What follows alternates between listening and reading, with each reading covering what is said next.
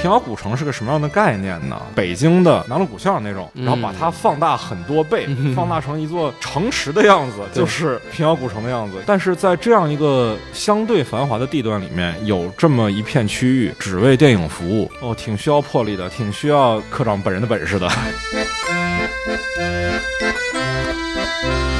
你要真说平遥让我感觉像电影节，你不如说它更像音乐节，因为它更密集，更有粉丝文化。嗯，对对，那些非影迷群体这么快速涌入，说是大伙儿就是在这等，也不知道在围谁，也不知道在排谁，还耽误正常检票。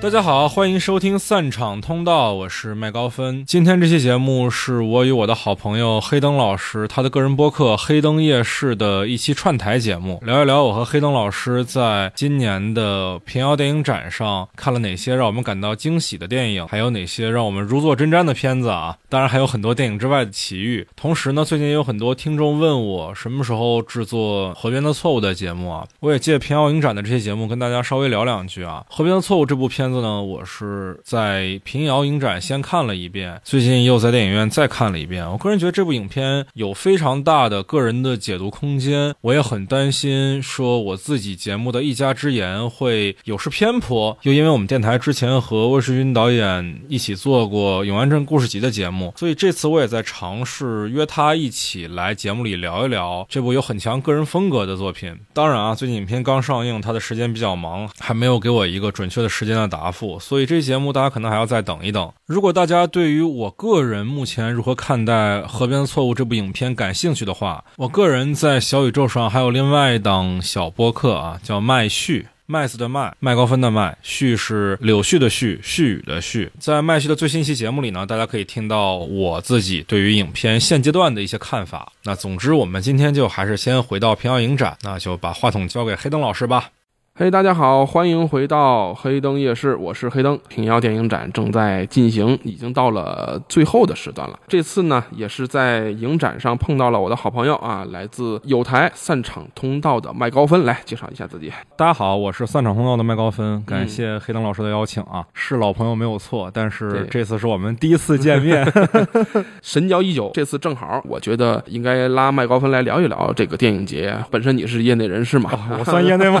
算业。当然算那样那样，然后不同角度肯定会有一些不同的看法。我想先问问麦考芬，就是在电影节的期间吧，你本身观察这个电影节和其他电影节会有没有什么不同，或者说你最大的感触是什么呢？我就对比国内的一些电影节好了，可能大家想到国内电影节就是北影节、上影节，核心一点的影迷也许会去关注 First，但这个确实已经算是比较小众了。还有就是平遥，当然最近几年还有一些新的电影节啊，你像什么阿那亚的海浪电影周，还有什么海南岛电影节，但那些新的我也没去过，就不说了啊。嗯，我觉得在定位上，平遥和 First 是比较像的，它跟北影节跟上影节不太一样。嗯，因为我们作为影迷关注北影节跟上影节的时候，我们的注意力更多集中在老片的复映上，经典的展映，对，是这样的。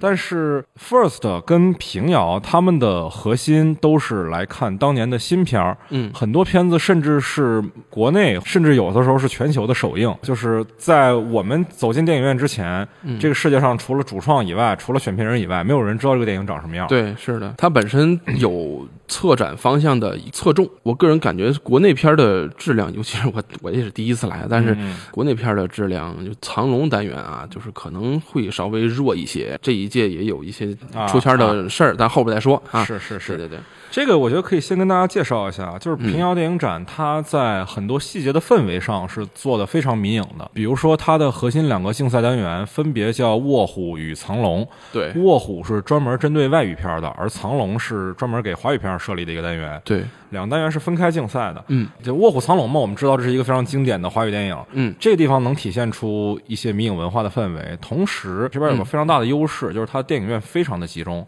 对对对对，我之前夸过 First 说很集中啊，相互之间距离不到十五分钟步行。对，但是这边呢，五分钟，一共就五个厅。对，你要算露天的话是六个厅。六个厅，对对对对对，基本上都是挨着的，非常非常近。这边的小规模的放映是一到四号厅嘛？一到四号厅，对。大规模的放映是在一个专门叫“小城之春”的影厅里面。对，规模跟北京电影资料馆差不太多。这个影厅的名字叫小城之春，小城指的就是平遥嘛。那科长贾樟柯就是创始人嘛，他的心愿肯定是说希望平遥电影节能给这个小城带来文化上的春天。对，就很多寓意上非常有意思的点。你再比如说电影宫这边的餐厅叫江湖儿女餐厅，对，然后露天放映的场所叫站台，站台，对对，就给人感觉是贾家庄是吧？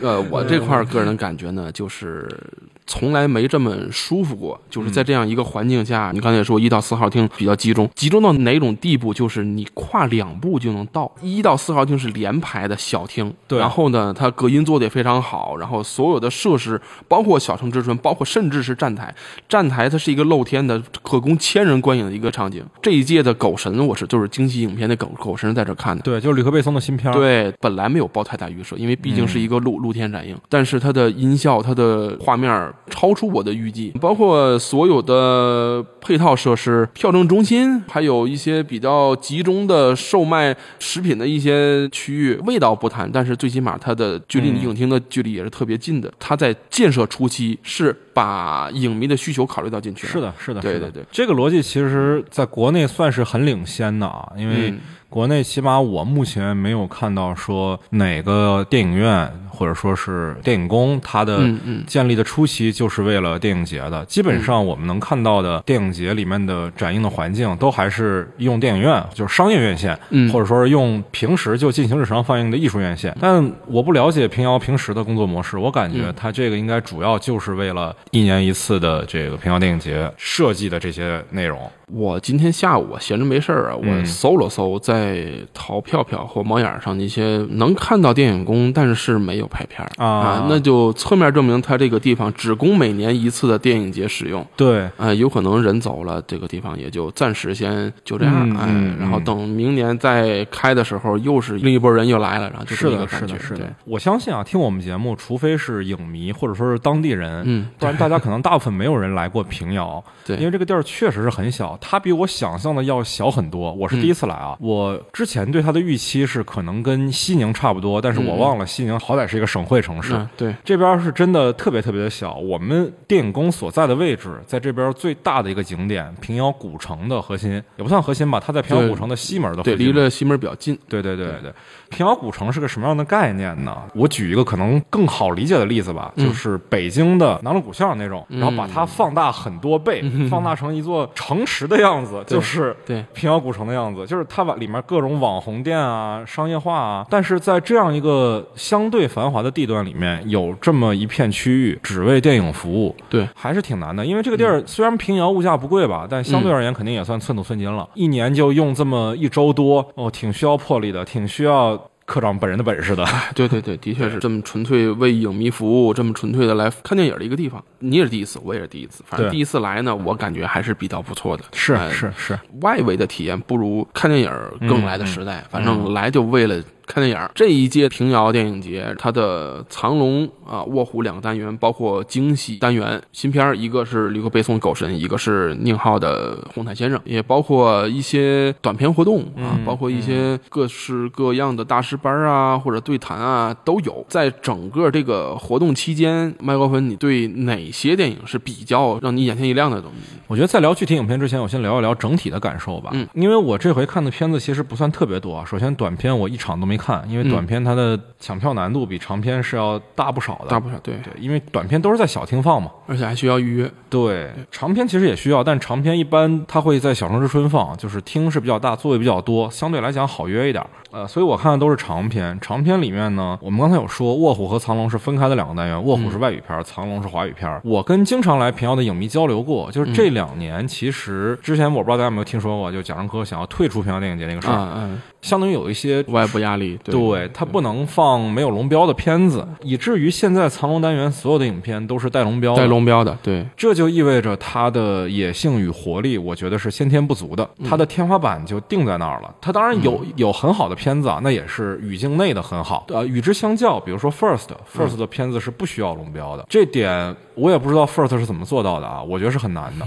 First 跟平遥这边有一个非常本质的区别，就是 First 它的观影不是买票，而是买通行证。嗯你买每日的观影证件，你那天所有片子就都可以看了。但是平遥这边是买票的，我一开始想说买票办影展的话，那可能会比较麻烦，因为你要么搞学术放映，像电影资料馆一样，嗯你要么就必须得放有龙标的片子。那平遥这边我不知道贾樟柯本人是怎么斡旋的，反正现在结果就是所有的华语片必须要有龙标，然后外语片倒是没有那么大的限制。哎对，但是以我目前看到的，包括《卧虎》和《苍龙》两个单元的所有影片啊，我觉得他们在野性与能量上都是不如西宁的 First 的，那边还是会有更多不一样的电影。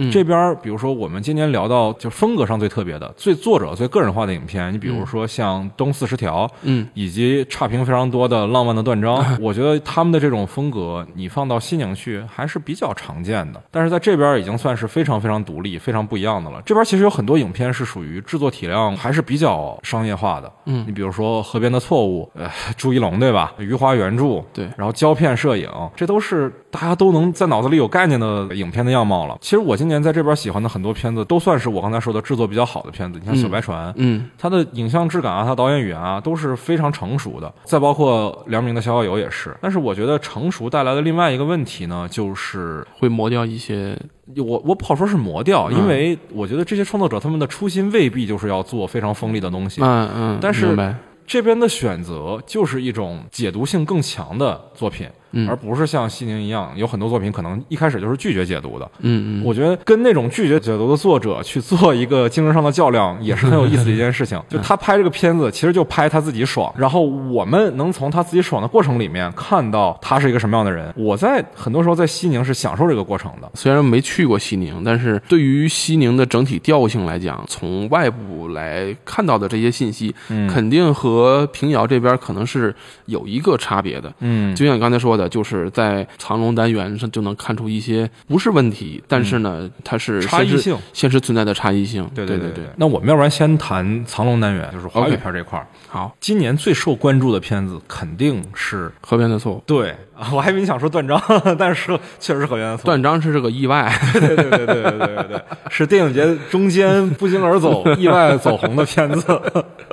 对，《河源错误》这个片子，我觉得反正大家马上就能在电影院看到了，对对不用对讲太多。我先在这儿做个大胆的预判吧，嗯。就是这个片子呢，我个人比较喜欢，算不上是我这一届最喜欢的片子，但它拍的确实挺好的。但是普通观众不会喜欢这个片子，这个片子的票房不会很好，当然我也说不清楚不会很好是多好啊，但是肯定跟朱一龙之前的片子没法比。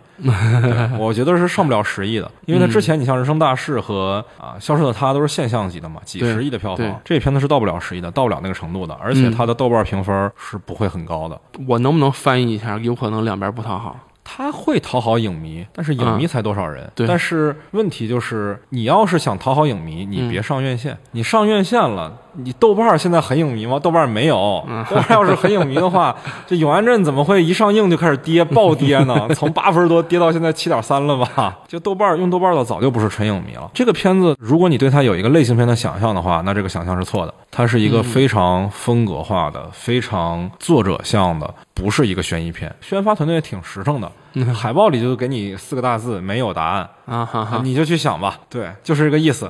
大概明白了，大概明白了。对对对对对，所以它对于普通观众而言，嗯，离场感是非常不好的。电影宣发会讲一个术语啊，叫离场感。观众看完电影之后的走出电影院时候的感受，如果把这个做好了，你片子前面做的再差，观众也会原谅。举一个很经典的例子，就是陈思诚今年这个片子，他中间纰漏那么多，但是只要你反转的程度够大，观众的离场感就有保障。而河边的错误完全不考虑离场感的问题，完全不考虑。你的刁亦男都考虑，刁亦男的那两部片子，他都考虑过离场感，观众该带一个什么样的感受走出电影院。嗯但是我觉得魏淑君他是没有考虑的，观众缘不会太好，但是我自己觉得不错。反正这个片儿抢票的时候就是一个大热门儿。对哎，最大热门。对，本身魏淑君也是平遥一直比较关注的导演。这次抢票就让我想起一七年那次抢那个韦斯安德森的那个《全知道犬之岛是哪个电影节？北影节》，当不是上映了吗？对一样的情况，就是说呃，马上要上映的片子，但是在还是一票难求。。对一票难求，而且第一个售罄的就是他。他肯定得受庆，这个事儿我觉得不是说观众尝鲜的问题啊，嗯，就是你《犬之岛》再怎么北影节放，韦斯安德森不来吧？哎，对，但是这个魏淑君来，这朱朱一龙来来，余华来，哎，大家看的可不是片子，大家看的是他们。映后一个半小时，我去，我是没见过这么实在的映后。一个半小时呢。对啊，他映后跟片子差不多长，好，就是那个名场面嘛。朱一龙说，全身上下所有东西都竖起来了，就是发生在那个映后里面。对你，你看过那个视频吗？没没看过，你给我讲讲。特别好玩，嗯就是朱一龙说他们在选场景的时候，嗯，有一天好像是个医院吧，我记不太清了，有一群老头老太太盯着他看，然后他当时说，我当时浑身上下所有的东西都竖起来，他可能想说头发呀、毛孔啊之类的，但他说成了所有东西，这很好笑了。但最好笑的是什么？是魏淑君的反应。魏淑君想替他找补点什么，结果刚拿起麦克风，又自己绷不住自己，捂着脸笑了。就大家意会吧。这部片儿呢，呃，马上就要上映了。其实我比较关注的就是魏淑君，你看一年上两部，然后前一部由外部的一些因素导致的一些问题，我个人还是比较关注的。正好衔接上回去看嘛，看了就就知道对是什么样。这个片子它不是一个很神秘的作品，嗯，大家反正马上能看到了。我们嗯接下来提到的其他片子，大家可能需要花点时间等一等啊。对有些等了你也不一定能等得着。尤其是藏龙单元，对对对对对，我今年其实藏龙单元最喜欢的片子叫《小白船》。小白船，嗯，它跟《河边的错误》一样，其实都是今年上过戛纳的片子。你看，其实《卧虎》里面有一些片子是从戛纳过来的嘛，比如说《金色茧房》，它就是导演双周的。然后《小白船》也是导演双周入围的作品，就是导演双周在戛纳，它是一个奖励天才型作者的单元，就是说看天才型的创作者，看谁能灵光乍现。当年魏淑君的《永安镇》去的就是导演双周单元，它的重量没有一种关注那么高，当然更比不了主竞赛。嗯但是这个单元里面能看到很多非常不一样的创作者。小白船是从这单元出来的，同时他的导演是我的好朋友。嗯 这导演耿子涵嘛，我跟他应该是在一四年左右就认识了，嗯所以已经快十年了。他那时候还是个高中生啊。他这个片子我其实相对来讲也是比较关注的，因为这片子从样片儿就是正式开拍之前，在样片儿阶段，嗯我就看过一些他的内容。当时我没有抱很高的期待，因为我觉得国内做不了，这是一个直白点说女同性恋题材的影片。呃，对，有点酷儿的，对，这我觉得是挺明确的。我们在这儿说导演不在嘛，我们可以自己说。嗯对对，我自己觉得就是啊，反正我只代表我自己，而且挺明确的。从他一开始，这个女孩穿男装就对对，给的那个这意向已经很明确了，对对，对给的意向很明确了对。我当时觉得国内做不了这个东西，但是后来我看到影片的时候，也不是说后来看到影片，其实他去到戛纳的时候，我就觉得哦，那他肯定是成了。后来他从戛纳回来的时候，拉着他做了一期节目，聊一聊戛纳的体验。今年其实小白船是我来平遥的核心动机，因为我当时想说先看票能不能抢上，再决定要不要来平遥。然后开票第一天直接炸裂，一张票都没有。我不知道你是什么样的情况啊，我是一张票都没有一。样一样，我当时想，我靠，这 来个锤子呀！我 后来就是，我就问子涵能不能可怜可怜我，给我一张票。他说他去跟组委会商量商量，然后给我留了张票。那我就肯定得来了，所以这是我来这儿的第一动机。到后来第二次偷偷放票的时候，我才搞到其他的电影。就这是一个前言嘛，大概就是我对这个片子确实期待是比较高的。在展映之前啊，一两个小时左右的时候，嗯，他给我发微信说期待不要太高，就是个小片子。我就觉得咋说呢？你都是戛纳回来的片子了，你还要跟平遥这边的？平遥这边除了他和魏淑君以外，其他的片子最远走到圣赛，就是藏龙单元啊，那个梁明那个逍遥游嘛。逍遥游，对啊，我觉得就不要怕，就是一定要有自信，肯定是可以的。当然，我也能理解创作者在自己片子见到观众之前那种忐忑啊。嗯嗯，但是这片子一开场，我又觉得味道对了，特别对。嗯它的摄影语言，他的小的细节的细腻程度，你能理解我说的那种细腻，对吧？嗯对然后他的摄影，摄影真的非常的风格化，但是又非常的舒适。它讲的其实是个青春故事嘛，与其说这是一个爱情片，不如说它是一个爱的启蒙电影。对，没有明确的爱情啊，你要真说它是一个爱情故事，我觉得也不是，有点像《Call Me by Your Name》，但是没有两情相悦的这个过程。要不然也不会拿龙标。但但我又觉得说，本身我们中国的文化环境就不是像《Call Me by Your Name》那种，对它就是一个我们想含蓄的，然后对向内发散的这么一个过程。对对暗恋的酸涩嘛，其实就是这样的一种感受。我觉得就是这种酸涩感，他做的特别好，而且我最欣赏的就是这片子的视听语言。嗯，他那个高光发蓝的那种质感，做一个回忆的感觉，加上柔片之后的那种整个画面带有种呲光的朦胧感。我是能感觉到，第一感觉就是它这个整体的，这你刚才提到这个朦胧感，嗯。就我特别明显。它是在东北拍的嘛，它不是一个阳光很充裕的环境，嗯，但它一定是要在画面中构建很多大面积的高光，因为嗯。就是讲摄影这块儿啊，嗯。摄影常规的操作就是比较广告或者说之前比较流行的，像一代宗师那种的，嗯。它是在后景做一些高光的线条或者点，嗯比如说金属上的一个亮面儿，嗯比如说一些水晶吊坠或者金银器、镜子，嗯这种的小的或者小的灯、小蜡烛之类的。嗯但这个片子它的高光基本上是大面积的高光，比如说墙能把一整个墙打整面都发亮，其实是个非常反我们电影学院摄影系常规教育的那一套东西。嗯嗯但把这当做一种风格之后，它的审美是成立的。这个我觉得还是因为这片子的摄影郝佳悦跟导演耿子涵是从他们大一的开始就合作了的，就这种审美的默契程度确实是很好。耿子涵的教育背景是他是中戏的，中戏啊，对对对对对。然后郝佳悦是我们学校摄影系的，就是我师妹嘛。明白，嗯对对，所以这片子我我非常非常的喜欢。其实它是我今年在平遥最喜欢的片子。我甚至觉得，如果我就为这一个片子来一趟平遥，它也是值得的。也是知道的，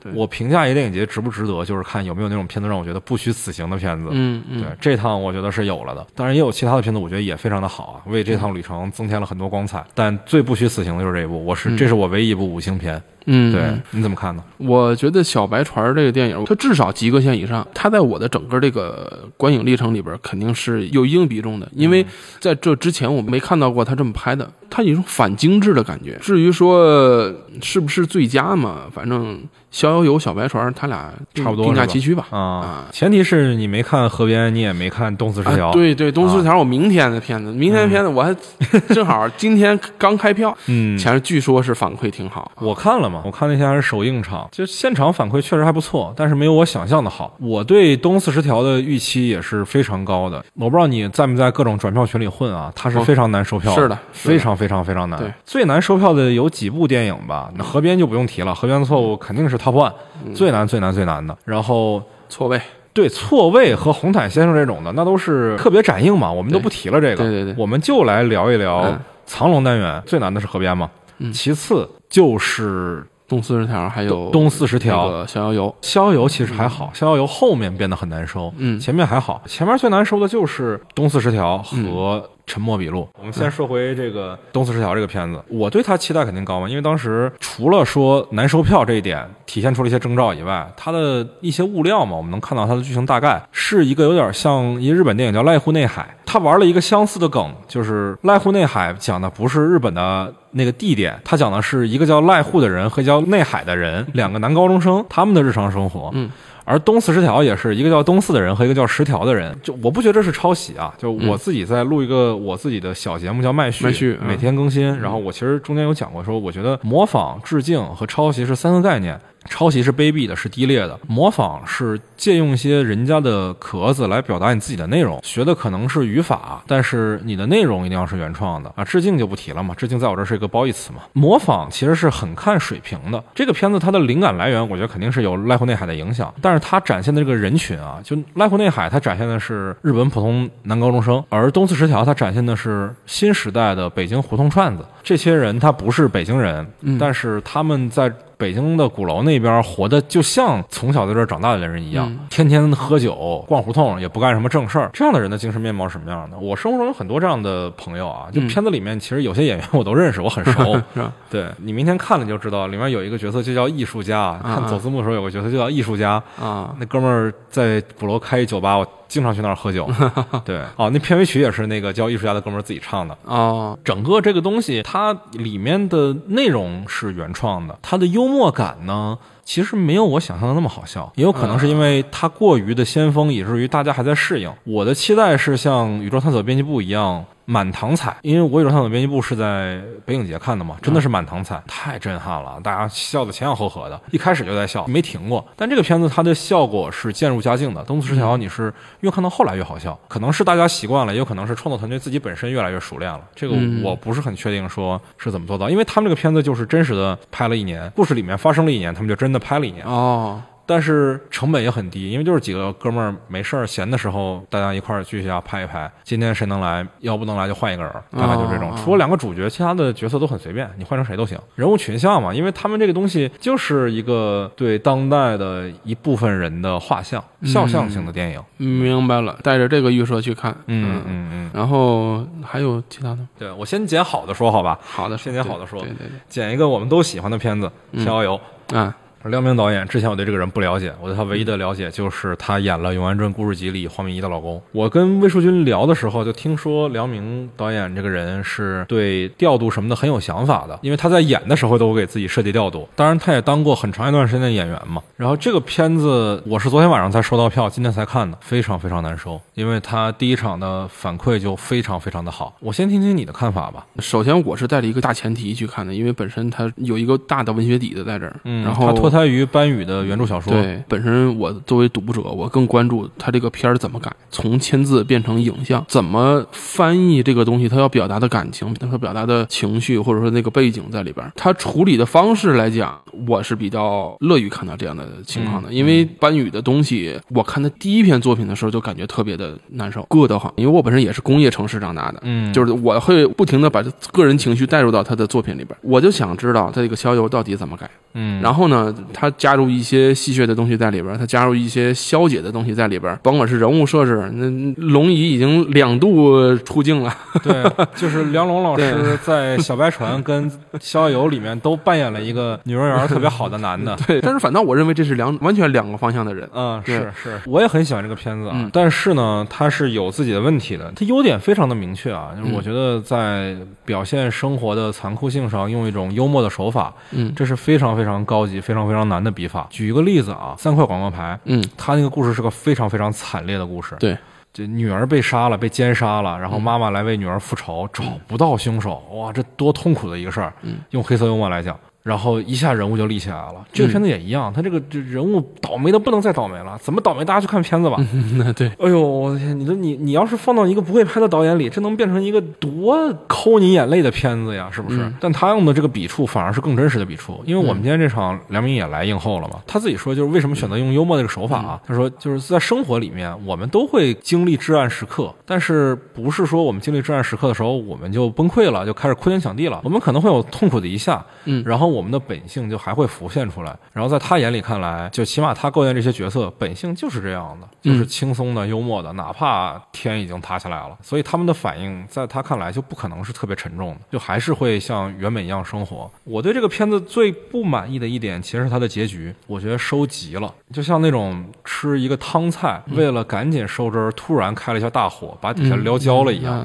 这是不是有点抽象？我感觉，因为他最后的结局那个戏剧性来的太快了，一下那个戏剧性出来之后，影片嘛很快就结束了，而且结束的点也是一个我很模糊的点，因为我以为那个情绪应该是很悲伤的情绪，因为在那一刻主人公可以说是失去了一切，亲人在那个时候不需要他，朋友在那个时候不需要他，爱人在那个时候不需要他，我是觉得特难受、特痛苦，我很少看到有一个片子在结尾的时候这么堵观众一下，哎呀，痛苦的受不了，我就问梁明说。为啥要这么让观众难受？他说：“其实我没想让观众难受，就是只是一个状态而已。明天他们可能还是会像一样的生活。他在这一刻可能也不是在可怜自己，可能就是在想说啊，我要留给父亲一些自己的时间，留给他一些温存的空间。在梁明眼里，这不是一个很悲伤的结局啊。那我觉得可能导演的要么是他传达有问题，要么是我作为一个观众想太多了吧。我自己看那段是太难受了，太难受了。”疏解不了的难受，不，我我不是说因为我难受，我批评这个结局啊，嗯我觉得是这样，我可以接受我难受，嗯，但是我发现这个难受不是导演想要的时候，当我跟创作者不在一个频率上的时候，嗯嗯那首先我肯定会觉得是创作者的问题，我不会先觉得是自己的问题，明白明白明白，对，但是这个片子还是非常非常好的哦。还有再夸一夸女演员啊，吕星辰很厉害。就我对她没有什么可以指摘的地方，就是东北话说的不够好啊。确实，你跟其他东北演员一对比，她就明显是外地人。明显但演的真的好，这角色太难了，这角色太难了，因为太惨了，惨了还要乐观。你说这角色咋他妈演啊？对于这个医院的桥段给展现的这些东西，我觉得肯定是下功夫了，要不然也不会设计出那么精妙的一些小设计吧。我还是推荐大家看一下是是是，整个的抢票过程中，我个人是比较倾向于卧虎单元的。呃，说实话，藏龙是溜分儿。至于什么卓别林回顾，我觉得不会真的有人去来平遥看卓别林吧。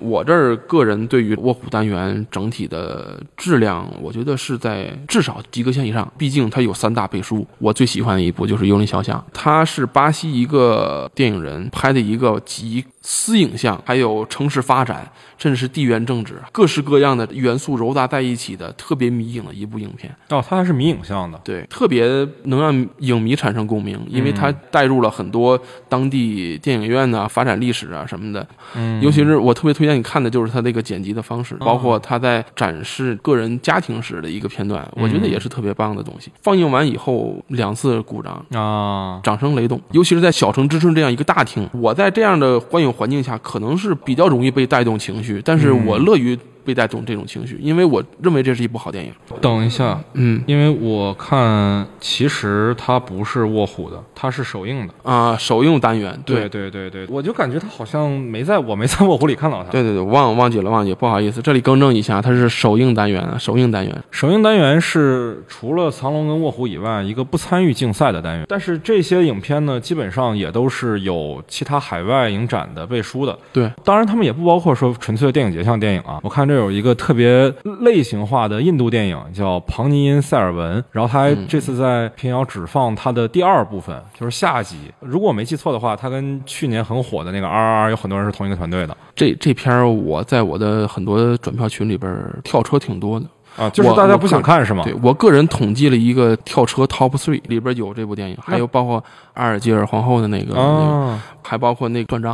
啊 啊！那断章这是独特的情况，而且是在影展过程中跳车最多。就是首映这个单元，我感觉它像是跟特别展映有点像，因为特别展映是放，比如说像惊喜，嗯或者说是一些啊郭柯的那个片子，是吧？嗯，而首映这些片子呢，基本上也是搜罗来的比较值得关注的片子，但是对。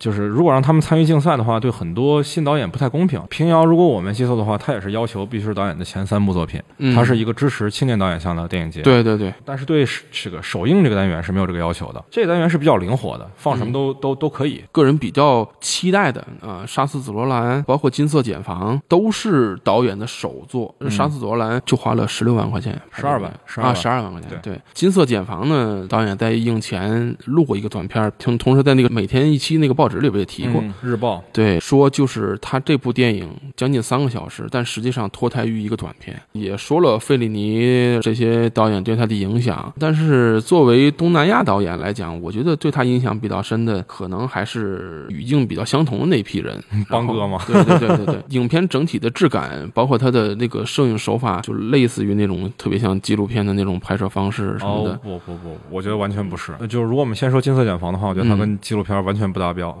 它的影像质感是非常非常精致，非常非常设计感很强的。可能我这块稍微多说一点点，因为嗯我学摄可影的嘛。以可以啊，呃，它里面有一个镜头，大概先是一个固定的人物全景的镜头，嗯大概拍了得有五六分钟，可能更长啊，因为电影厅里你其实感觉不太到时间的流动。对对。因为这片子真的节奏特别慢，然后突然一个角色骑上摩托车之后，那个摄影机非常自然的跟着他开始运动，嗯。然后那个人去找了山下的一个人，嗯。进到房间里，摄影机在缓缓的从房间外的窗户推进去，这东西绝对不是纪录片的。嗯嗯嗯，我觉得范天安这个导演啊，就是《金色剪风》导演，越南人，应该不是华裔啊。他要是华裔的话，应该采访就用中文说了。对，不是华裔。他本人我感觉就是受阿比查邦影响非常非常大。我猜啊，嗯我推测他也有受毕赣的影响啊。刚才我说的那个镜头跟毕赣《路边野餐》里那个非常有名的长镜头其实是很像的，只是它完成度比毕赣要高非常多而已。嗯，这片子你看，虽然说好像都是在小村沟沟里拍的，都是一些不像专业演员的样子，嗯但其实这片儿我觉得拍下来一点都不省钱，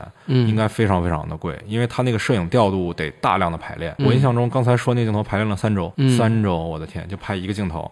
那你说这整个片子拍完得拍多久？得多很难久想象。疫情之前吧，好像拍的我觉得这个片子是一个，他在影音技术上非常非常很成熟，对，有点有点碾压级的了。起码说我在我看过的《卧虎单元》里面是这样的啊，因为我看的《卧虎单元》另外还有两部片子，一个是《紫罗兰》，还有另外一个是另外一个日语片啊，叫《曙光出现时的最后阴影》。对对对,对，好长的名字。那两个片子还是有非常明显的，我很多地方是为了省钱才用这样的方法。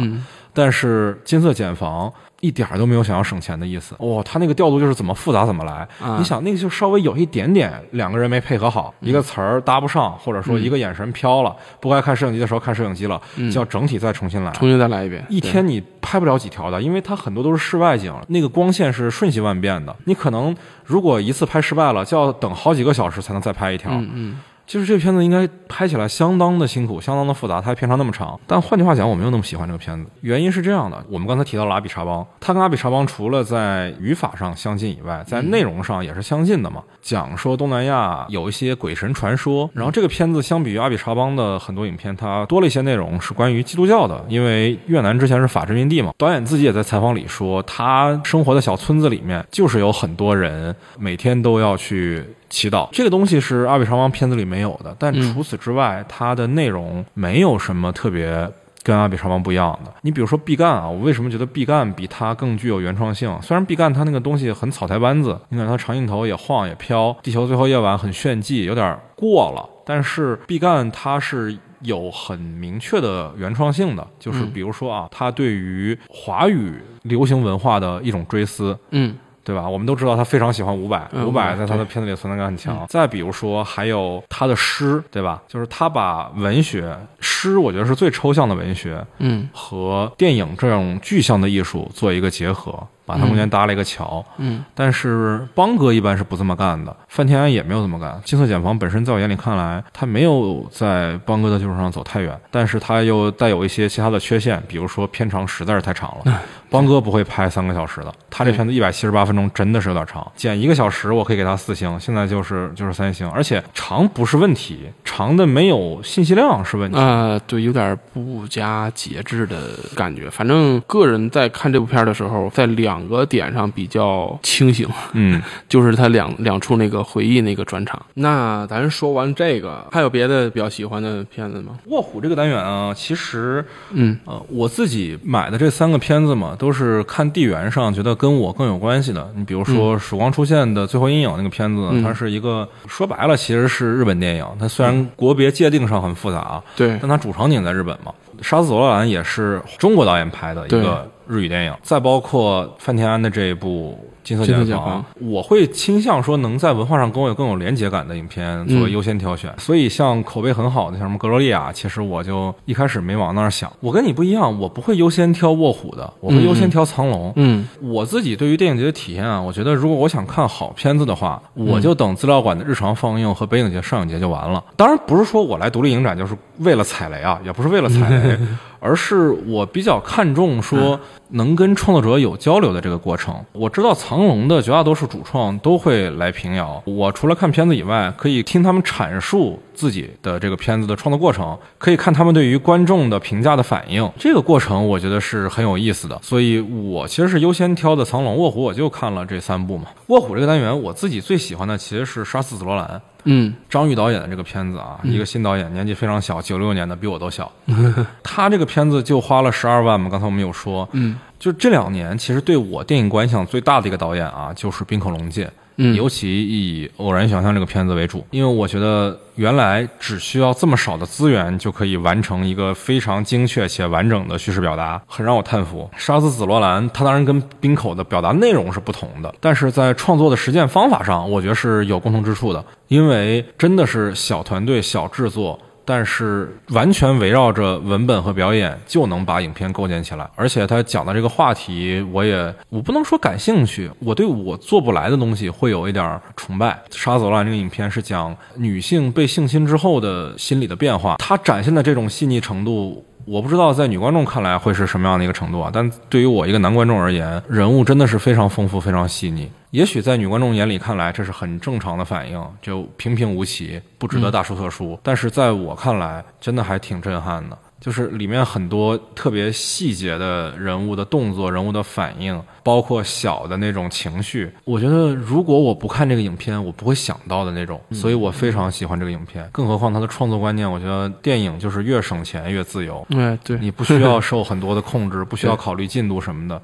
嗯大不了再多拍一片也没多少钱。当然，这片子也不是没有缺点啊，情节上我觉得有一些问题，我觉得偶然因素太大的原因。但是整体上来讲，我觉得在卧虎单元非常的让我惊喜，我很喜欢。相比而言，另外一部《曙光出现的最后阴影》我就没那么喜欢了。这片子在导演技法上更丰富一些，它的语言体系很复杂，有英语、有汉语、有日语，主要是日语嘛。但是这个片子我就觉得咋说呢，也很邦哥。邦哥的痕迹没有那么，这是个女导演拍的嘛？这女导演她是一个很文化背景复杂的导演，她本人应该就是像这个电影里面的主角一样，有华语背景，有英语背景，有日语背景。因为你能看到她豆瓣上那个人物的名字啊，我到现在没记住叫什么对，我也是没记住。反正是个非常非常复杂的名字对。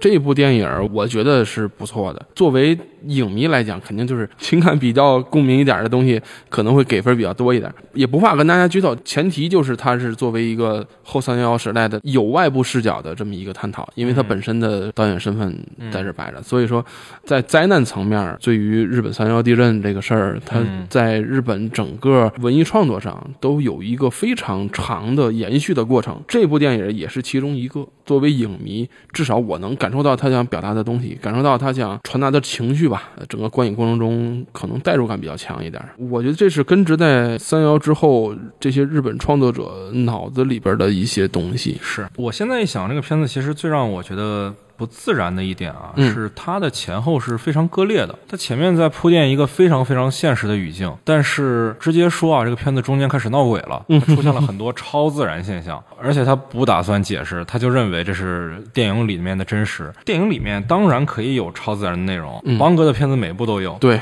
但是你要么就是从头到尾都有，要么就别有，或者说你要到最后有一点点蛋糕上的樱桃也行，就是一半儿一半儿就很怪。如果你前面积攒的情绪是一种实在的情绪，然后最后的出口是一个超自然的出口，我觉得不是很能让我接受。嗯他如果一开始就是一个假定性的语境。嗯，OK，他如果从头到尾都做真实、做现实，就跟我们看到的大部分的日本电影一样，嗯。也 OK。但是创作者有点犹疑，我觉得这个是他自己可能没想好的一个地方。嗯。我举个例子，你比如说像黑泽清有一个片子嘛，《东京奏鸣曲》，当然他是他讲的不是三幺幺啊，他讲的是日本的经济、经济危机嘛，对吧？对。我觉得那个东西就是做的比这片子就要好很多。嗯虽然说两片子表达的主题是不一样的，但是人物的核心任务是相似的，都是消解自己内心的压抑嘛，直面生活的痛苦本身。黑泽清肯定还是更更老辣一点，对他的片子偶尔也会有一点超自然的因素，嗯，但他就能做到像我说的一样，蛋糕上的樱桃，那个度是很关键。拿捏的这个程度，对取决于整个影片的观感。对对对对对对对，就是当然黑泽清也不是每次都拿捏的很好，还有些片子我觉得特别看不入眼的。如果你以新导演的标准要求《曙光出现》这个片子，那没有问题。只是说我的感受是三星的感受，我嗯就来解释一下为什么是三星。嗯嗯，反正卧虎我就看了这三个，这是我自己感受比较好的。好的是不是聊差不多了？嗯聊差不多逍遥游聊了，嗯小白船聊了，河边聊了，东四十条聊了也。没多少了啊，然后就可以开始吐槽了，是吧？我是直接来进浪漫的断章呢，还是先说点别的呢？你可以先说说别的，浪漫断章放最后吧。行行行行行，我今年藏龙看的还算比较多啊，也有也有几部没看。嗯有一个片子我是期待了很久的，嗯，就是《沉默笔录》这个片子，沉默笔录，张宇，他也非常热门，最佳男主角。当时也是一票难求。我本来有机会直接拿《沉默笔录》换《逍遥游》，但是那时候我没换。我觉得这片子我还挺期待的，而且我挑那个位置也不错，我想自己看。现在我特别后悔，因为我觉得《沉默笔录》好烂啊，好烂啊！我为什么期待这个片子？其实就是因为他导演郝飞环，可能大家不知道他是谁。他在电影学院读研的时候跟孔大山是同学，哦，然后孔大山不管是《法治未来时》还是《亲密爱人》，他之前那些短片，郝飞环都有参与。我觉得他们俩是能玩到一块儿去的人，那是不是说作品就有相似的审美、相似的调性，甚至相似的质量呢？嗯我就开始期待了。然后这个片子还有一个很神奇的地方是，他一八年就拍完了，一直到今天。不是说今天吧，到这次平遥影展，他才第一次面向观众。哦，这是一个非常漫长的过程啊！五年了，对啊，那我就想说，这得是啥样一个片子？五年了还在有人为他操心这个事儿。如果一个片子真的不咋地的话，可能拍完了就那可能就放弃了，啊，也不会送电影节什么的。所以他算是我今年比较期待的一个片子吧。而且虽然我说不会因为演员而去改变对一个片子的看法，但张宇确实一直挑本子还挑挺好的啊。然后片子非常让我失望，就是你看了吧？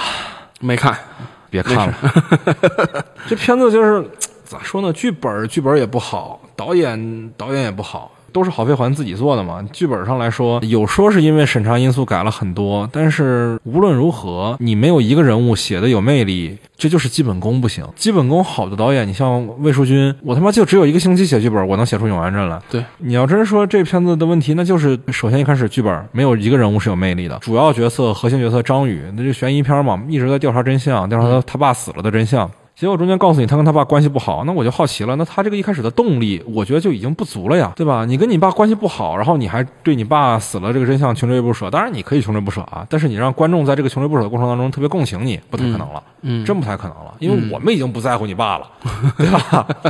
然后接下来又是它里面的几次反转，我靠，弱智的要死！就是张宇这个角色从头到尾没有接近过真相，他接近真相的方法都是听别人说。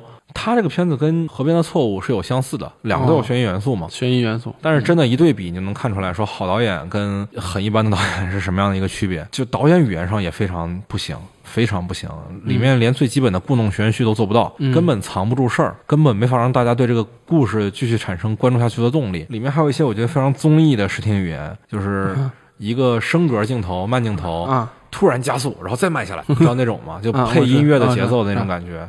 屋顶足球里也有，屋顶足球里也有。这个屋顶足球待会儿再骂啊，待会儿再骂。对啊，就是这个简直就是综艺级的视听语言，我的天呐，到底我当时其实觉得可能是剪辑的问题，是不是剪辑水平不行啊？嗯。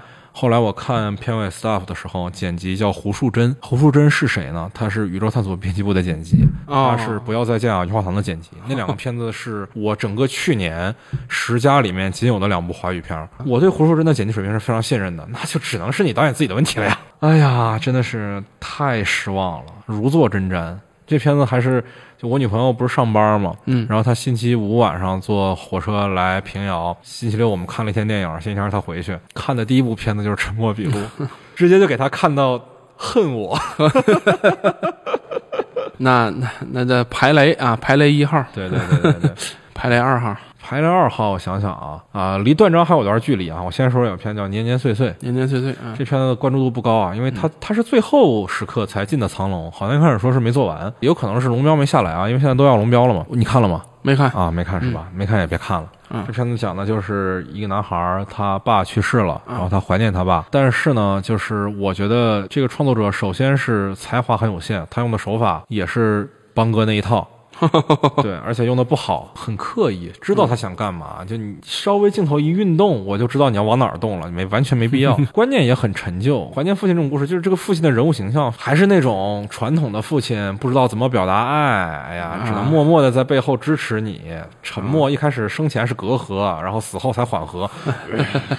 啊，他故事是这样的，嗯，这导演要拍一部我怀念我爸的电影，然后给这个父亲的角色选角，在选角的过程当中，在拍摄的过程当中。开始觉得他爸又一次在他的生命里活了过来，你听起来还挺有意思的，嗯，我觉得是听起来挺有意思的，嗯，但是真的没有什么特别好的技巧，所有东西都挺土的，就我不会给这片打一星啊，不至于，还是有一些 OK 的地方的，嗯，但整体上确实就很学生作业，就是我觉得这导演是不是应该沉淀一下再拍啊？感觉就是哦，我爸去世了，不行，我得赶紧拍个电影纪念一下他。但是我要拍什么呢？我还没想好，那我就拍我拍电影的过程吧。感觉他的思路就是这样的，你知道吗？往原电影的方向在走了。这是个原电影，这就是个原电影。但是他本身我觉得就是想法很单薄，父亲的形象也单薄，他想的也少，制作也很糙，演员的表演也不行，给我的感觉就是学生作业。我相信他是真诚的，但是还是得再多想一想，多动动脑子。嗯。排第三号，你这屋顶足球咱聊吗？屋顶足球这反正我看了闭幕片，怀疑有可能是硬塞进去的。对，黄建新监制，王中磊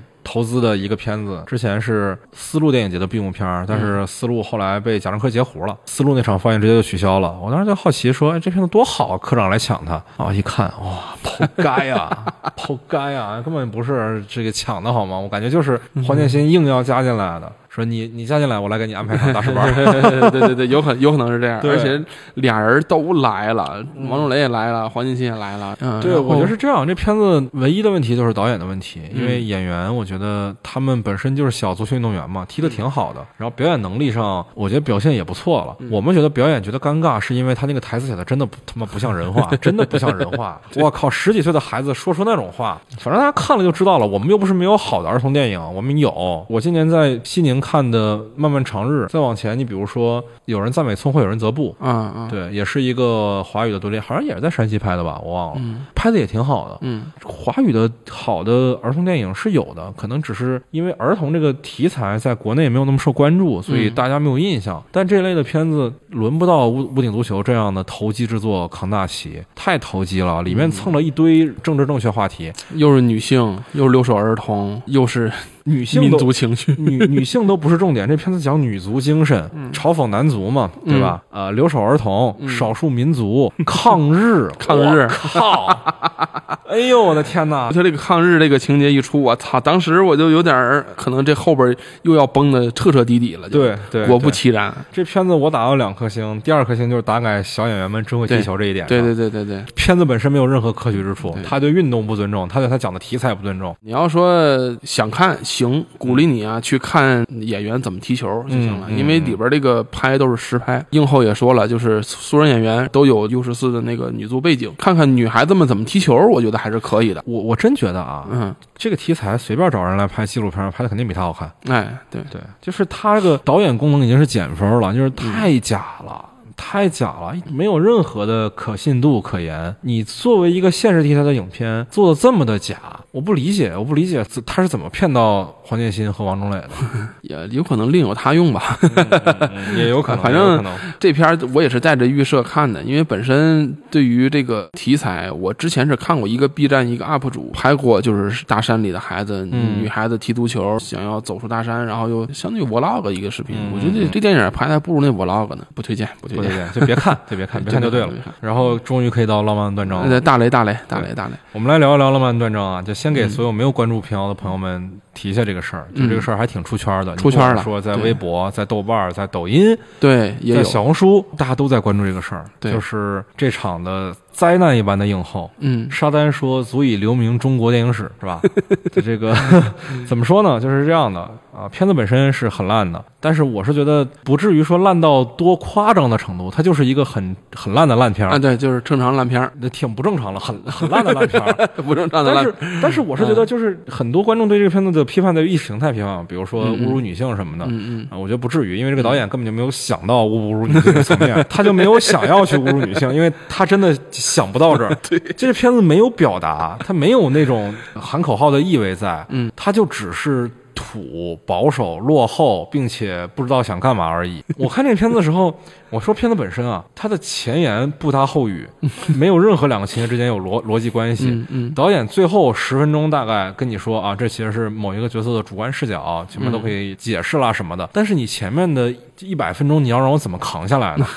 我要怎么去忍耐过这漫长的一百分钟呢？太难了，就是完全它里面所有想造的幽默的地方都特别尴尬，而且有那种感觉，就是如果你说他这个笑点很尴尬的话，他会跟你说，对我就想要这种感觉，他像是那种摆烂式的尴尬，他以后也这么说的。啊，好像是吧？对，就特别特别特别难看，就是哎呀，怎么怎么这么难看呢？就是哪怕是不会拍电影的人，只要看过电影的人，我都觉得很难做到这样。我嗯我有点不太能明白，因为这个导演他不是没拍过电影，他这已经是第三个长片了，之前来过平遥的，猎流对。虽然评分也不高吧，但是不至于这么夸张，不至于这那六点几那六点几他？了解，好歹好歹，而且他是跟魏淑君玩的好的人，魏淑君《永安镇》里面他演了个角儿了，他是那个纪录片导演。对对对对对而且看纪录片导演那个角色，你会觉得这人有点意思。他里面有些自己小设计还挺好玩的。那你比如说，他说我是个纪录片导演的时候用粤语说，我觉得这演员想的。啊啊，因为剧本里写不到这么细，还有比如说一开始他跟另外一哥们儿聊那个嗯大棺材的时候，嗯嗯他说怎么有一种平静的感觉，就是《Love and Peace》那种。嗯这个地方我估计也是他自己想的，因为啊这两个地儿幽默感是统一的，嗯，我觉得是有有意思的我也是带着这个有意思这个预设来看这部啊。你看了？我看了呀，啊。我对这部片最大的尊重就是看了十分钟我走了。就是你再不走锁门了，你看豆瓣上说的。主创啊，就坐在那个中间那个对。那那一排，啊。我是坐在他们前面那个位置，我就想，啊。哎呀，走是不是不太合适？嗯，这越看到走走吧，走吧，我就走。你很难想象后面发生了什么。然后后面发生的什么，其实外围也都是看得很完全，呃，没有，包括没有，没有，没有。我跟你说，真的，现场感受真的很不一样，呃，很炸裂。是吗？就是你知道你在看这个片子的时候，你心中是在积累这个怒气值的，嗯，对对对，是这样的，就真的很不满，就是很不满啊。对，好折磨。我是这样的，我看电影不睡觉的。我要是能一觉睡过去，给我一个好的睡眠，我也可以接受。但是我是勉强自己不能睡，因为睡了我就没法骂导演了，人家有就有理由了。你都没看完，你骂什么呀？我就不能睡，我就一定得精神着。呃对，但是精神着越精神就越困，我就我到底为什么要为这种片子在这儿折磨自己？很生气。然后一黑场，突然来个大哥喊了一句“退票”，哇！所有人都释放了，对对对对，就是那种你知道看当年那个男足那个视频，你看过吧？日你妈退票！对对对对对对对对对对对对，哇，就是那种感觉，就是你看视频你是体会不到那种观众的反应此起彼伏，从这儿到那儿，左右后三个方向哪儿都有人在说这个片子的问题的。而且这是小城之春厅啊，很大的厅了。对对对对对，那跟资料馆差不多。对，而且你知道，我当时的有一个刻板印象啊，因为我是这是我在平遥看的第八部电影，嗯，之前七部呢有好有坏啊，比如说《沉默笔录》，我觉得特别次，但映后观众还是尖叫鼓掌，我感觉他妈看的是一部电影吗？朋友们，你们他妈是不是没看过电影啊？就是我在想说，平遥这个地儿是不是不兴骂人啊？是不是不兴说坏话呀？哦，不是哦。行，心里一块大石头落了地。你看啊，像是《沉默笔录》张宇在，嗯然后《屋顶足球》黄建新、王中磊在，嗯，那就不好骂是吧？断章不就主创那帮人在吗？其他人没有啊。哎呀，反正也算是见证历史了。我我是觉得这个映后是很值的，就是嗯我跟大家描述一下啊，就是嗯电影已经描述完了。如果没有看过映后视频的人呢，听我描述其实也就够了。嗯嗯，就是一开始第一个映后举手的大哥应该是个孩子啊，就年纪不大，大概大学生吧，我估计是、说这片子是抽象喜剧，然后他还说。什么继郭敬明拍出《小时代》之后，虎哥拍出《东北往事》之后，我的天，这梗都太次时代了！我看好多营销号转这个视频的时候，那个字幕都给不对。他嘲讽了一堆杨频道之后，杨频道还说：“嗯，对啊，是这样的。”啊对对对对对 谢谢你，抽象喜剧这个词我很喜欢。还还接梗了，还 对对对对。第二个哥们儿跟杨频道是老乡，嗯，说你把家乡拍成这样，我都想割席了。那个 第二个哥们儿他就一直在说，为什么不能把这个片子拍的再好一点？为什么这样的片子要在自己的老家拍，给老家丢人？这时候有一个杨频道的朋友吧，也可能是其他主创的朋友啊，在后面大喊。能不能别这么狭隘啊？你看百度长大的吧，我们是看谷歌长大的 啊，这事儿非常有名啊，朋友们。谷歌姐好像抖音热搜是有她的哦，是吧？啊，对，我是听朋友说的啊。后来我参团了，前面片子怎么样无所谓。嗯这这说实在的，看电影这么多年，什么片子没看过呀，是吧？对，这片子也就跟汤米·韦素那个房间差不多嘛，就看不懂嘛，不知道导演怎么想的嘛，就是没有逻辑嘛。谷歌姐这句话真是给我点炸了，就我觉得她这个逻辑就是带着点优越感。不只是优越感的事儿，我觉得优越感不是最大的问题，嗯最大问题它是在转移矛盾，嗯，把观众对于影片质量的批评，嗯转化为观众太狭隘。嗯只欣赏墙内的内容，我靠！说实在的，你说来这儿的影迷啊，其实大家都知道贾樟柯是谁，是不是？对都知道贾樟柯拍过什么片子，是不是？对，有谁是真的强内这套价值观的呢？能有谁是呢？大姐，你怎么想的呢？然后我就炸了，嗯我就直接打开手机摄像头拍他，然后喊说：“谷歌牛逼，会翻墙牛逼。”然后大姐还接呢，呀牛逼！接下来更好玩的事儿，就是大姐旁边有个大哥，呃，一个穿夹克留胡子的大哥，就指着我，好像在说什么。现场可多人拍那大姐了，其实你能看到不同视角是吧？但是他就指着我，我也不知道为啥，嗯我不知道他跟我说了个啥，因为现场太吵了，听不清。然后等所有的映后交流完了之后，我去找那大哥，我说大哥，你刚才跟我说啥呢？他说你不能拍他。我说为什么不能拍啊？这公共场所公开表达，嗯我又不是偷拍，嗯我又不商用，你给我一个我不能拍的理由。他说你侵犯人家肖像权了。我说我都说了我没商用了，我怎么就侵犯人家肖像权了？总之就是我觉得那个人完全没有逻辑，而且他普通话也不好。我不知道导演这个老家阳江是在哪儿啊？我不知道是不是导演老乡，反正就是感觉跟他沟通费特别费劲。我说你还有别的事儿吗？没事儿，我走了，我就往厅外面走。刚走到小城之春门口，电影宫门口嘛，嗯因为外面观众特别多，就我出不去。后面来那个谷歌姐本人追上我了，拍拍我的肩膀，跟我说说了三个字，叫我小朋友。我一个马上三十的人，我一个一米八几的人，我多少年没被叫过小朋友了，我的天啊！然后就找我要说法，我说要啥说法呢？让我删视频吗？删视频是不可能的呀！嗯嗯，我凭啥删啊？我自己拍的，我又没有什么隐私，这不是隐私，公开场所公共表达是吧？我再强调一遍。然后他们仨把我围住了，除了这俩人以外，这大哥大姐以外，还有一个大姐的朋友，也是一大姐，仨人给我围住了，都在跟我要说法，我得一个一个回啊，是不是？就在我跟大哥说话的时候，谷歌姐本人啊，突然为了让我听他说话，伸手摸了一下我的脸。我靠，我这啊，直接向后一个一个后撤步，我缩起来了。我说咱到这一步了吗？咱要有肢体冲突了吗？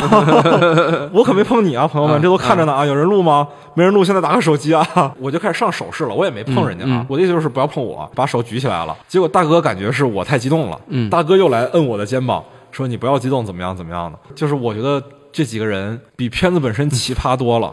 神奇，神奇动物在哪里？这在平遥，这是所有包括影展、电影节、映后我经历过的最抓马的一个。对，对，太夸张了。那个映后其实经典还有很多，比如说什么，当有观众说这片子啊物化女性、侮辱女性的时候，女主角出来给导演站台说：“我就是女性，我没觉得怎么样啊，我女我也嘛，标准我女我也言论，嗯嗯嗯，是吧？对。但是这个片子真的，它谈不上侮辱啊，它就只是没有自觉而已。有一说一，在后边。的那一段时间传播的最高的那些视频，反正对于影迷、对于导演本人，甚至对于电影节来讲，都不是一个好事儿那你怎么办呢？你说实在的，这片子组委会选进来的，给这么一个爆点，说实话，实在谁也没想到。但是我没有很意外，因为之前我不来平遥的时候，我就听说过这边有一些特别奇葩的片子。你比如说前几年有个片子叫《伊比利亚派对》，当年挺有名的，因为豆瓣三点几分。啊，就特别烂，我没看过，然后也不知道怎么看。嗯，因为他在平遥放过之后就杳无音信，杳无音信了。不懂这个片子到底选片人是怎么 允许这样的片子在小城之春放的。我是觉得，如果平遥一直留给人的印象是来这儿看奇葩的，不是贾樟柯的初衷，其实 肯定不是。这可能是某种无奈吧，可能某种无奈吧。包括今年那些非影迷群体这么快速涌入，说是咱第一次见面的时候，在影展第一次见面的时候，不就是差点走散嘛？对，就因为不知道在等谁嘛，电影宫被围起来。来了，大伙儿就是在这等，在这排，也不知道在围谁，也不知道在排谁，还耽误正常检票。实际上就是红毯先生都以为是那谁要来，刘德华或谁要来的，其实就来伊宁浩啊。啊，吕克贝松来了。那些外围影迷不可能读吕克贝松啊。呃，有可能，他们可能不认识吕克。不是不是，你是真误会了，是吗？天啊！你知道，就是我那天坐在十三排嘛，吕克贝松他们坐十一排嘛。开场开那么晚，那么长时间，嗯，是因为吕克贝松坐下之后被一群人围起来了，工作人员驱散那些人驱散不开。他们在要签名啊，花了半天才把那些人赶开了，然后才能放片子。我靠，太夸张了！我当时还想，因为我在后面嘛，看不见那是谁。我说，嗯，这外国老头是谁啊？怎么这么 是吧？不懂。这边明星挺常见的呀。对，好多人其实这种情况。太多了，很正常。我我这两天特别困惑这件事情啊。嗯，我之前对平遥的期待就是可能跟 First 差不多，映后大家可以多聊一聊电影，多问问主创问题。就算映后公开交流的时候聊不上，可能等散场之后，电影院外可以跟导演聊两句那种的。嗯嗯。但是平遥这边不是，首先是映后时间非常短，公开映后大概只能给观众开放一到两个问题。我说没有问题，没有时间，这点我很费解。然后其次是他。一旦公开映后结束之后，导演就会被一群观众围起来要签名，要签名。而且这个导演关键就是很多时候完全没有名气，你都不知道他是谁。你比如说刚才说我说那《杀死罗兰》。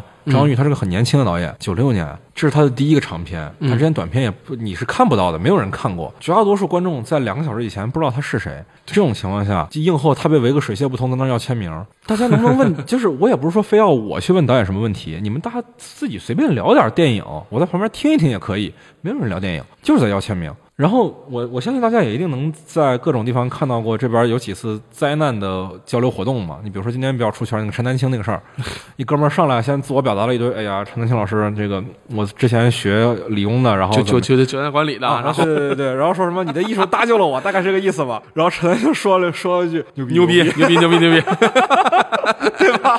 你说还有那个昨天。